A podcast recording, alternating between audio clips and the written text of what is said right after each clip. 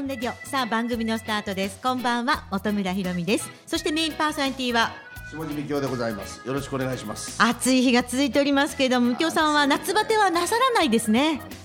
なしする日もありません。ありませんね。まあ本当に各地では豪雨の被害もあったり雨があったり暑かったりと。今日もね、ええ。あの豪雨の被害の小野区のその場所見てきたんですよね、はい。まあしかし私が見ててやっぱりそれはもう被害が合う可能性のする場所をねやっぱほったらかしていると。ええ。で今日那覇市にも何度も自分たちは豪雨になったら危ないよということを言ってるんで対策を立ててくれと。はい。言っているにもかかわらず見にも来なかってそれでの土砂崩れがあったらね避難しなさいとか今は消防が来てもうここには危ないですからあー住まないでくださいとかこれは当たり前だと。そうですね。だけどその前から自分たちははい。このお願いをしてるんだと、ね、じゃあ危なかったら、那覇市は建築許可出すべきじゃないよね。あその場所には。そうです。はい。建築許可を出しておいて出すということはもうこの場所が大丈夫だと責任持ってやってるということなんですよ。それが危ないということをね言ってるまたこの場所で家を作ろうといった責任もある。はい。だから認めた人たちの責任もある。じゃあどうするんかということをやっぱお互いで話し合いしないとね。ええ。あまあ私に言わせれば早めにこれ対策しないと。これまた大災害になりますね。うんそうですね。やっぱそういうことをしっかりとやっていくようなあの体制作りです。それともう一個は今私がやあの国で今度の概算要求で要求しようとしているのが、この愛知県の岡崎市にはい。私が入れた消防車がある特殊消防車でよね。水陸両用消防が消防車がある。今皆さんがよく知ってる消防車は、火を消すためのですね。はいはい。火を消すための消防車。雨には弱弱いんです。あそうなんですか。あの排気口があるでしょ？ええ。あの排気口のところにだから50センチ以上水が溜まってるところに行くと排気口の中に入ったら、ええ。お分かりのようにもう消防車全部ダメになる。動けなくなるということですよね。3000万4000万ええ。かけた消防車だから、ね、火を消すためだからこのえゲリラ豪雨とか水没とか、そういうところにはもう全く使えないんです。で日本の消防の能能力っていうのはいつも火消すためのもの。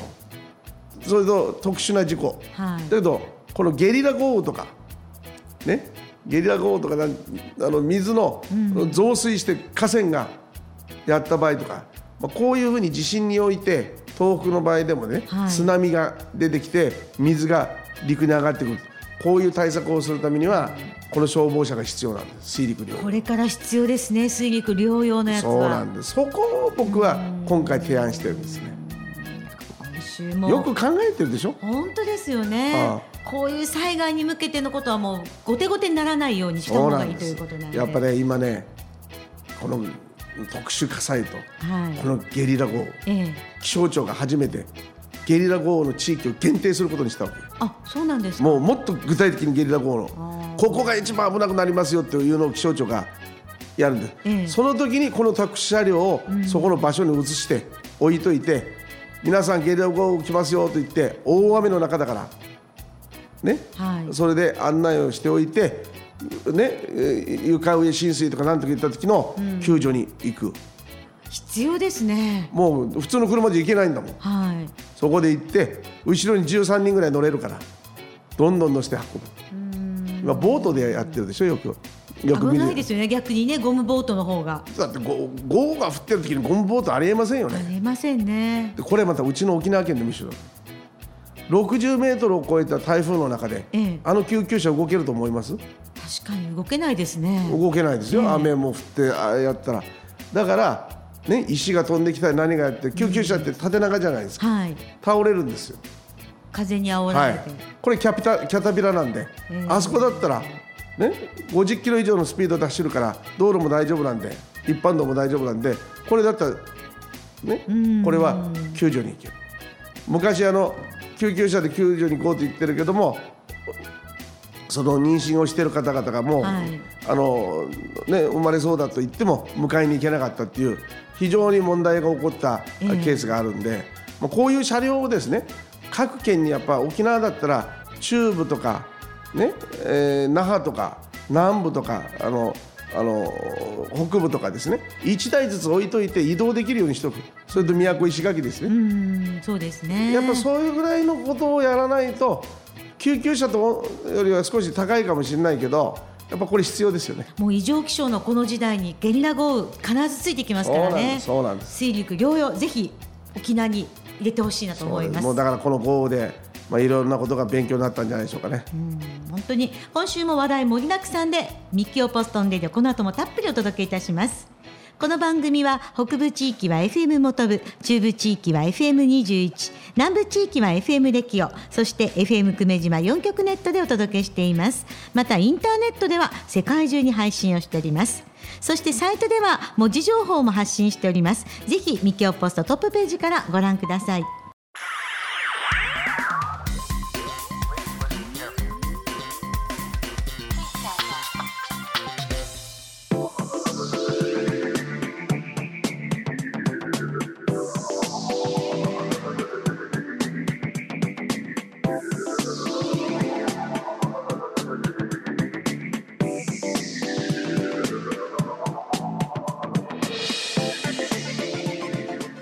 ミキオポストンレディオをお届けしております。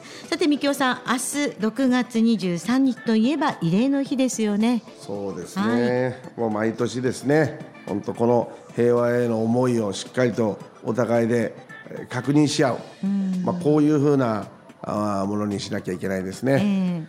まあ時代が経てば経つほどそれを伝える能力というかエネルギーをですね失わないようにしていかなければ、ええ。戦争はまた起こります。まあ、そういう意味ではですねそういう意味では私たちとしてはですねえしっかりとおその慰霊の日というものをですねあ毎年来るというような、マンネリ化した考え方じゃなくていつでもその時々のですねその子どもたちにどういうその平和教育をしていくかと、まあ、いうようなことをあ考えたはい。やり方をしていかなければいけないのではないかなというふうに思いますね。慰霊の日は休みでありますよね、ええ。沖縄だけの休みになっております、まあ、そういうことを考えるとですねこの慰霊の日のこの一日のための教育をどうプログラムしてるかね。しかもそこの大学生専門学校はい。までね、義務教育じゃないところまでどうプログラムしていくかという沖縄独自の平和教育のあり方っていうのをねやっぱ考えなきゃいけ大ないのかなというすね。私はあの大田正秀さんという知事がお亡くなりになって、まあ、非常にあの尊敬を申し上げて、はい。まあ、平和学と平和論理というものに対する、まあ、世界でも有数な権威の人ではい。ありまして、もうノーベル平和賞の候補にまであなりました、まあ、身近な我が県の地位だったんで、ええ。まあ、評価的にはですね、まああのその沖縄の人そのものがどこまで評価しているかというのには少し私たちも反省しなければいけない部分があるんですけどもう太田前知事のこの元知事のこの平和に対する考え方っていうのは、やっぱり経験から来る。そして教授としてこの培った一つのまあ論理論構成がええ。しっかりなされていたと思うんです。でそれの一番象徴的なのが石地ですね。平和の礎はい。はい。世界の人戦争をねで亡くなられた方々で戦争によって亡くなられた民間の方々、敵味方全部の人たちを同じ場所でこのそのあ石をつく使ってですねそのうんそのきちっとその高い評価をしていくと、戦争した人たちも自分の意思でやったわけじゃなくて国というものをどう守らなければいけないかという強い意識の中でそれが両国の軍隊の中でもやったけどこれに巻き込まれて亡くなる方々がいらっしゃったとか。もう,、あもうすもうあの石っていうのは今沖縄に来て政府の要人が来たら、ええ。ね、全部行きますね。そうですよね。足を運んでみんなでね。天皇はい。陛下がお越しになっても行く、アメリカのサミットのね時もアメリカの全首脳がこの石地に行くと、まあ、そういう意味ではもうすごいのをお作りになりましたよ。日本じゃありませんよ国立戦没者墓苑はい。国立戦没者墓苑は外国人入ってませんから。そういうふうなことから考えると、やっぱすごいことなされましたね。そうですね。でね彼言ってたのが面白かったね。あのね消極的な平和論っていうのは戦争をやめろと。あこれは消極的なんですね。消極的。ね。積極的な平和論っていうのは人種差別とか貧困とか、はい。宗教対立とか、それをなくすのが積極的な平和論。差別をなくす。というのは何かというと、ええ。ね、平和を願うのは当たり前でこれはできる。戦争が起こす原因は宗教対立、貧困から来るね喧嘩。ね。あそしてそのあの国境対立とか、はい。まあ、こういうふうなところに目を向けていかないと戦争というのはなくならないんだって太田さんの。素晴らしいですね。素晴らしいですよね。はい。これがやっぱりすごいんですよ。だからああ聞いててすごい人だなと。積極的な平和論が平和運動だとええ。言うと思うでしょ？と思いますよね。うん。違うちゅうんだ。これは消極的だと。消極的。この程度は消極的、貧困とか宗教対立とかね、それとか国境対立とか経済政策とかこういうのを徹底的に戦争にならないように直していくっていうのが積極的な平和論素晴らしいこの建設的なね前向きですよね。これを、ええ。これが私はものすごく大事なんですね。で昨日ですね、えー私台湾あフィリピンの大使とあの昼食を共にして話をしたんですけど、まあ、これがこの大使の方は非常にそのフィリピンでも優秀な家柄に生まれて大学もお持ちの優秀ななんか日本に大使に来てるんですよね。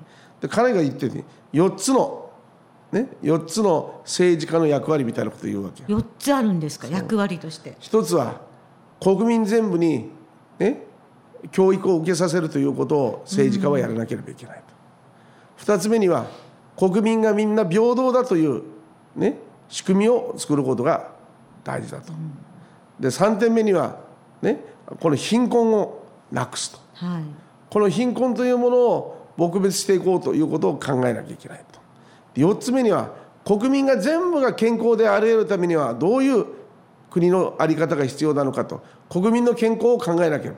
この4つを考えなければ政治家じゃないと僕に言うわけよ。すごいですね。大したもんだよね大したもんこの4つを抑えて初めてできるという。政治をやりなさいと。やっぱそこのなんか凄さみたいなものがあるんです。だからこの慰霊の日のはい。このお姿というのは私たちは戦争の原因というのはもう大体わかるんです。大体。IS ができる原因も、ね、宗教から来るし、ね、一部に富が集中することに対する不満から来るし、ね。そのひそれは貧困であり差別でありとかこういうようなものを世界がほったらかしてこんなに難民が出てくるような国が出てくると、そりゃ戦争になりまよね。ですすね。爆発しますからね鬱憤が。本村ひろみさんだけステーキ食べててね。僕がおかゆも食べられなかったら。その逆はよくありそうですけど 怒りますもんね。怒ります。私もよこせと言いたくなりますからね。人間って全部あの同じですよ。ええ。金持ちの人のあもう金持ちの人のこのどんな金持ちの人でも下地幹夫と本村さんと同じように目は2つ。鼻は1つ。ね。みんな同じなんです。食事をしなかったら倒れる、ね。そうですね。トイレに行かなかったらおかしくなる、ね、汗をかかなかったらダメになるもうね人間はみんな一緒なんですよ。だからもうものすごくこの大事なんですよ。同じなん。だっていう原点を分かってだから貧しいか貧しいからこの部分が抜けてるってことはありえないんですよね。ありえないですね。そう。そこはやっぱ考えなきゃいけないと。平等であるというのを意識して。これがもうだもう一個面白いこと言う人がいたね。どなたですか？いやこれは言えないけどえねそれ言ってほしいですけど。僕の友達だけど、ええ。先輩はね。幹よって欲望はね欲望はねリスクをね小さくすると。あ逆のイメージでしたけど欲望はリスクを小さくするね、リスクを小さくするからええ。危ないんだよと、危ないんです。欲望がふ増えるでしょ？ええ。欲望がやったら、ね、リスクのリスクをね金金とか欲望のために本当は大きいリスクであるはずをええ。小さくするんだってね。欲望が大きくなって。うーん言ってる意味わかります？ちょっと分かりにくかったですけど。わかりにくかった、はい。まあ言えばわかりやすく言えばええ。その自分がこの仕事をやりたいとか言って、ね、この仕事やりたいってこれはお金大金持ちになるよと。ええ。大金持ちになる仕事だと。分かるけどもここにはリスクがあるわけよ。はい。これを機械を買って、これで商品を作って、ね、これが売れればもう最高に、ね、俺は億万長者になれると自分で思うって、いやこれだったら絶対当たるよとこのお菓子だったら。はい。しかしここには機械を買うリスクとあ売れるかどうかのリスクと、ね、リスクがあるんですよね。しかしこっちの、ね、売れることだけを考えて億万長者になってることが考えるとあええ。億万長者になってることを考えたら1億の機械の投資とかなんて俺どうせ10億儲かるんだからこれぐらい大丈夫だよとなるほど。そう思ってしまいますよね。思ってしまったらリスクが小さく見えるわけ、ええ錯覚ですけれども。ああこれが気が付いてみたら失敗するんですよ。こうですよね。これすごい言葉だと思う。すごい言葉ですねその方が言った。そうだからね、下ちゃん欲望を抑えないとリスク計算ができないよと。そこに目くらましになってしまった日には見えないということで見えなくなっすねだから自分はリスクから先に計算すると。ああすごいですね。でリスクを計算した上でこの成功をね自分は予想するんだと。いや。下地は違うだろうと。お前は欲望の塊みたいなやつだからまずこれをやれあれをやれって言うだろうと。なるほど、その通りですと言っておきました。は いいやいやじゃあこれからリスクマネージメントということなのこれこれかもしれませんこれがやらないとあの夢は膨らみませんとか言ったらねお前の仕事はいいよなとか言って話してたけどねまあでも夢を語るのは大切だと思いますね。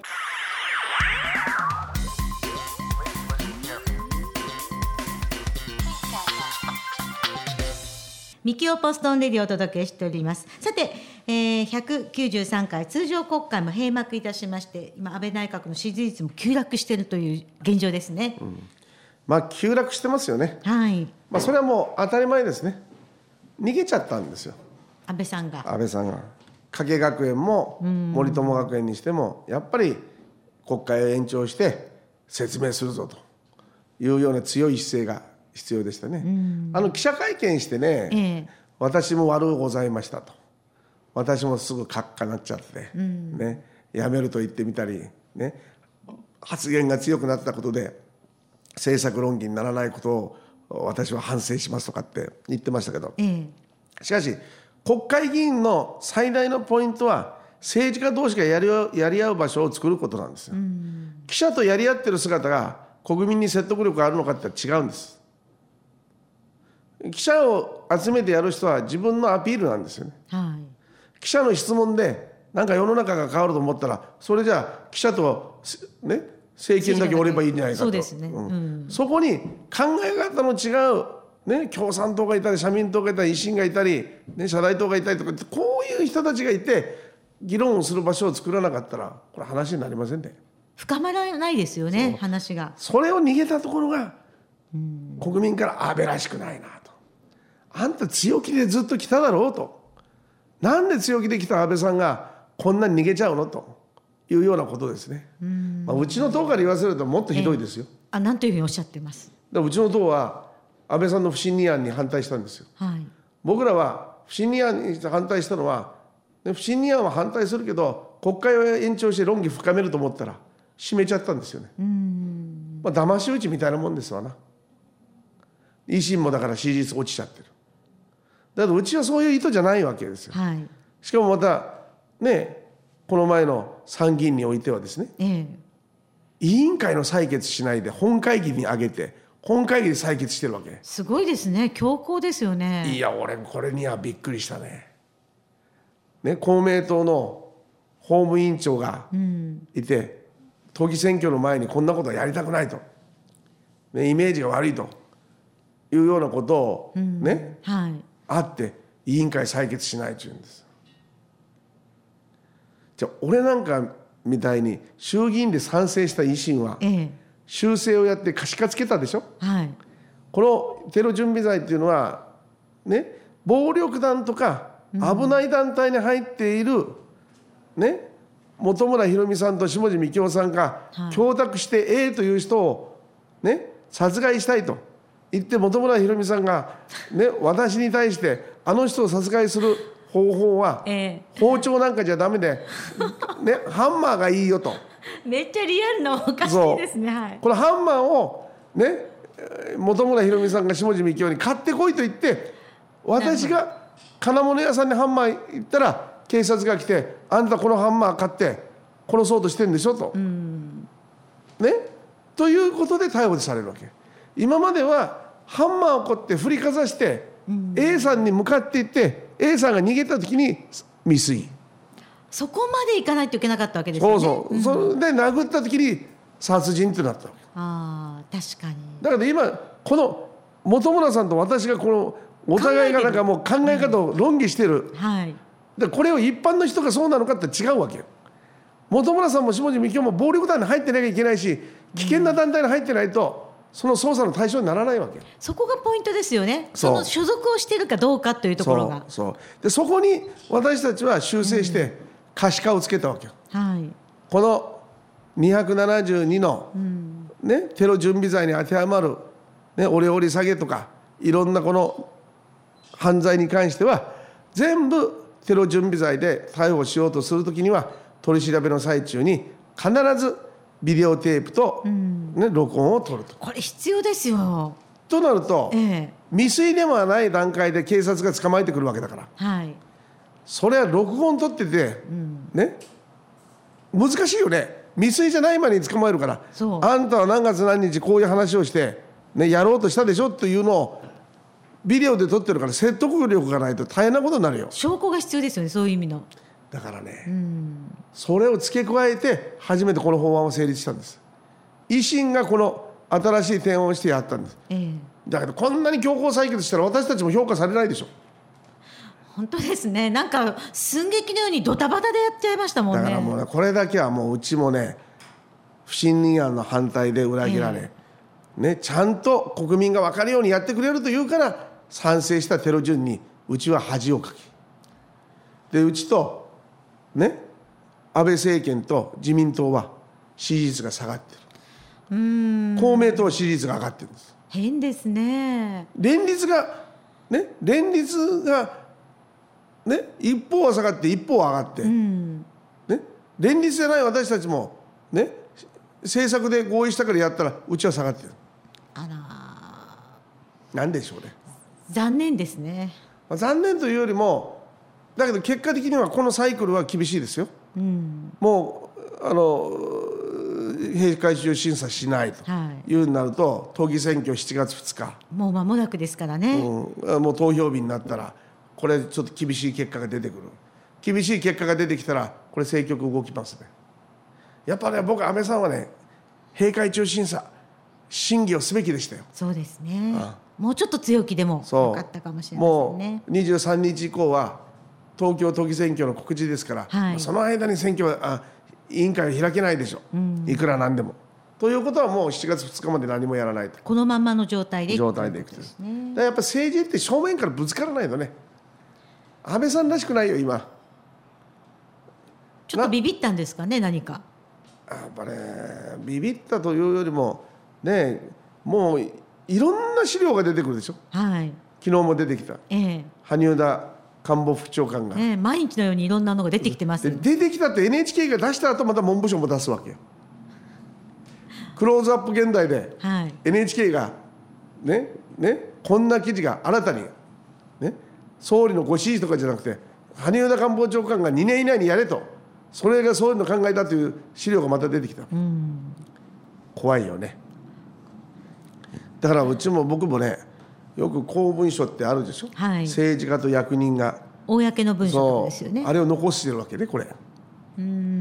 僕のところに役人が来て「ええ。下井先生」って沖縄の件でって言ったら下井先生がこう言った。私たちはこう答えたって残してるわけ。きちんと。残してる。はい。これが怖いわけ俺は。この役人が自分で作文するから、あー。してそれで省内で残す時にはええ。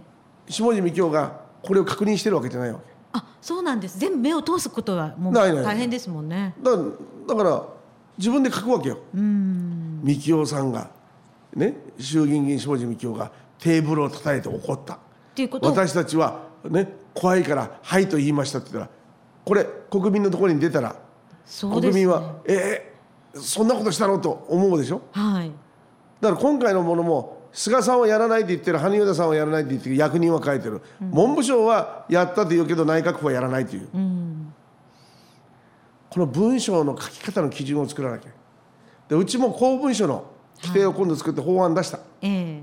公文書の規定ってね今10 1年も経たないうちに公文書なくなってますとかって森友問題で理財局の文書が出てたから、これはもう全部一回残せというような法案になってる。しかし残す時に必ず役所は文書を作ってきて下地幹雄の国会議員のサインをもらうこと、こういう会議内容でしたよねと。確認をしなきゃいけない確認をしたものを公文書と残して、ええ。これをね国民に見てもらうと。うんそれをうですね。本人のサインなくして役所の人間のね役所の人間の文章だけでやったらそれ怖いことになりますよ。彼らは犯罪を仕立て上げることだってできる。可能になってくるわけですよね自分の嫌いな政治家自分を追及する政治家が呼んで話をした時には悪いことを書く。それを公平にちょこっとできるかどうかっていうのは非常に大事なことですね。そうならないためにもやはりこのぶ文書に関してはちょっときちっとしたルール必要ですルねールが必要なんですこれだから怖いんですね。また本村ひろみさんは、えもうこういう文章が出てきたら出てきたら「みきおさんやったでしょ」って。いや俺がやってないって言ってもいやもう、だって役所の文章残ってんだもんって必ず言うに決まってるんですよ。まあ書いてあったらみんな言うかもしれません。国民は国会議員よりも役所の文章を信じるわけ。そうなんですよね。そこがまた僕らからすると注意しなきゃいけないよ、今まで多くの政治家がこういう文章でやられてますね。失脚していく、まあ、そういう問題にならないためにも本当そうですね。ルールを作るべきだと思います。まあこういうルールという意味ではこの小池さんのまた豊洲の問題も。あこの話も続けて伺いますので一曲お届けいたしましょう。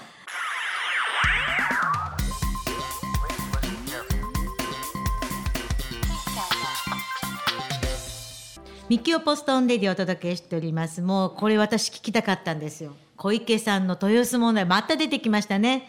まあ結論を出したというけど、ええまあ、豊洲に移って5年以内にまた戻ってくると。行ったり来たり。どうしましょうかね。これお金は相当かかるんですよね。そうでしょうね、まあだけど私の見方ですけどあの人昨日も戻りたい人は戻ってきていいですよっていうわけね。ああ戻すと全部を戻すとか言ってないんですよ。戻すとかええ。だから結局は戻らないと思ってるんでしょうね。あなるほどちゃったらもう。戻るのは面倒になる可能性もあるわけですもんねでも築地って最高の場所だから。はい。銀座にも近いし。ですよね。で場外の場所なんかええ。ね置いてるんでやっぱそこは使い方によってはもう最高な場所になるんですよね。そうですよね。あんなに都心の真ん中にあるわけですから。だからそれを売らないで、ええ。売らないでその貸して収益を上げるということまあ収益上がりますね、だけど初めの発想は全部土地売って4000億ぐらいやってそれに当てようという発想だから。あだからまあ徐々に返していくというやり方に変えていこうと、まあ、東京だからできますね。ー東京だからできるんでしょうね、でうちもこういう問題抱えてるんですよ。あ私も国あの町の真ん中の市場ですね。市場。はい。あそこで競りやってて、ええ。競りは糸満に移して、ね、ここで、ね、場外みたいなお魚センターみたいなものを作りたいとか。いうようなことを言ってるけどもう競りがもう那覇になきゃダメだとかって言ってるんですよね。僕はそれどうかなと。もうでっかいその競り場を糸満に作りはい。で魚って食べられないところが出るんですよ。骨とかなんとか、ね？魚って食べられないところがあるから、あれは非常にいい飼料に変わるわけ。肥料にも変わるわけ、はい。そういう無駄をなくすようなエコええ。を作り、で今学校給食に出している魚フライの7割が中国の魚フライですね加工品、ええだからこのおこの加工品をちゃんと作って学校給食に対応できるような加工センターをを作って切れ端とかなんとか出るじゃないですか、はい。この切れ端なんか出たのこを、ねうまく。あ魚のハンバーグにしたりそうですね。それと加工にしたりとかっていうことをやると、はい。そこにお魚をよく知ってもらうねあのお魚道の駅あの港の駅みたいなものを作って、ね、ぐーっとまとめると、はい、そういうするとそのここに行かれる層とここで今度泊まりがですね、うん、もうこの場所最高じゃないですか。泊まりの方もね本当に。そこにねクルージングクルージングのお客さんが来るような施設ね、ええ、それとかあのダイバーの人たちがねダイバーの人たち全部なんかあちこちでバラバラにバラバラでやってるやつがブース作って、ここから出て行ってここに帰ってくる。ダイビングのフレームをここに。で釣りの人たちが帰ってくる。そこにねお魚をお魚のね、中心としたレストランがありまあすぐお魚料理って沖縄の場合はバター焼きとかなんとかじゃなくてフランス料理イタリアン琉球料理それと中華料理とかいろんなもの、えー、それに泊まりの市場のですね、うん、フードあのフードっていうのはあの洋服とかさアメリカのフィッシャーマークなんかはお店がいっぱいあるんです。おしゃれですよね、うん、おしゃれで全部あそこでジーパンとかもうこの T シャツとか、ね、そうカリフォルニアの,、あのフィッシャーマークって書いた、はい、これが有名なんです。それを泊まり市場で、ね、洋服屋さんもある。で食べ物屋もある、うん、もちろん魚も買いに来れるこういう市場をね住み分けしてでなんで競り市場がないとダメなのかと聞きたいんですよね。僕にすると競り市場ってプロの仕事だから、うん、でまた衛生も大事だから。変な人が入ってきてギュギュ押したら価値が下がるんですよ、うん、だから糸満でさっき言ったような私の言っても全冷凍型で細菌が入らないような、ね、ところで解体をして競りをして解体をして加工と飼料ねダメな骨とかなんとかってダメって骨はダメはないけどこれを、はい、残ったものですよね、うん、やってエコをやって物事を作っていく、うん、これが大事なんです。だからこれは本当に沖縄の中でも炭焼きした方が絶対こっちがいいんです。だけども何十年も喧嘩して動かない。いや競りがなかったらね、ええ、お魚センターがダメになると言うんだったらじゃあね公設市場なんで競りはなくてもあんなに人がいっぱいですよね。でそこにねバラバラになってる海を、でバラバラになってる釣りをやられる方々、はい、それとかダイビングをやられる方々とか。ね。そういう方々も全部集まる。フィッシャーマンカウンター寿司バーとかね。そうカウンターいいですね。いいと思わない？もうぜひこういう一大的な賑やかな。だからねこの那覇市なんかも分かってないんだよ、分かってない。だから私が今回4人市会議員候補、はい、自分の仲間を出してますよ。ね？あの東間康則さんとかおろくから金城聡さんっていうのはね、年金をやってた方。まああの彼はずっと年金をやってますから独居老人とかね、うん、そういうふうなその福祉の問題やって。荒崎真也君っていうのは弟が臓器移植でやってたんで、はい、さっき言った医療のようなものをきちっとやる、うん、池原直松さんというのは若い頃から起業家としてやってんで若い起業家を作るということを知りやりたいと。で遠目康則さんは子供さんが障害を持たれてたんでこの介護障害を持たれる子どもがですね養護園とかいろんなところで学校を卒業した後から社会人になるまでの空白が非常に親として心配だったというこの経験をやっぱり私は生かしてもらったやり方です。こういう方々を市会議員として私今回は推してるんですけど維新の会でやってるんですけどやっぱそれと同じように何か無駄がないか、うん、もう一回チェック機能が必要なんですね。ね、流中を1億5000万ぐらいで建てた。聖望寮の前にサバに作ってますでしょ、はい、あれで大体2000万以上。サバにがあのあのさかけてますよそれとかねあのはあのあの綱のモニュメントとかってあれ7000万ぐらいかかってますね。すごいですね。そんな7000万かけるよりはねあの各畑頭に補助金出した方がいいですよ。もうその方が何倍も喜喜ばれますね。でそれでいて、うん、こんなにお金を使っておいて子供の貧困だっていうわけよ。回せよなって予算。しかしこれは議会が承認したからみんな認めてきたんです、えー、ね。議会の与党の議員には全員に責任があるんです、うん、ねこんなもの誰が考えても無駄じゃないですか。これだけでも2億円以上のお金が捨てる。しかも今度は、ね、雲寺に那覇市民会館を移すって。というプロジェクトやってますよね。あそこに市民会館を移してどうなる？もう大変な渋滞になるだろうなってすぐ想像しちゃいますけれどもね。だけどそうやるとモノレールもない。ね誰が考えても今の場所でしょ。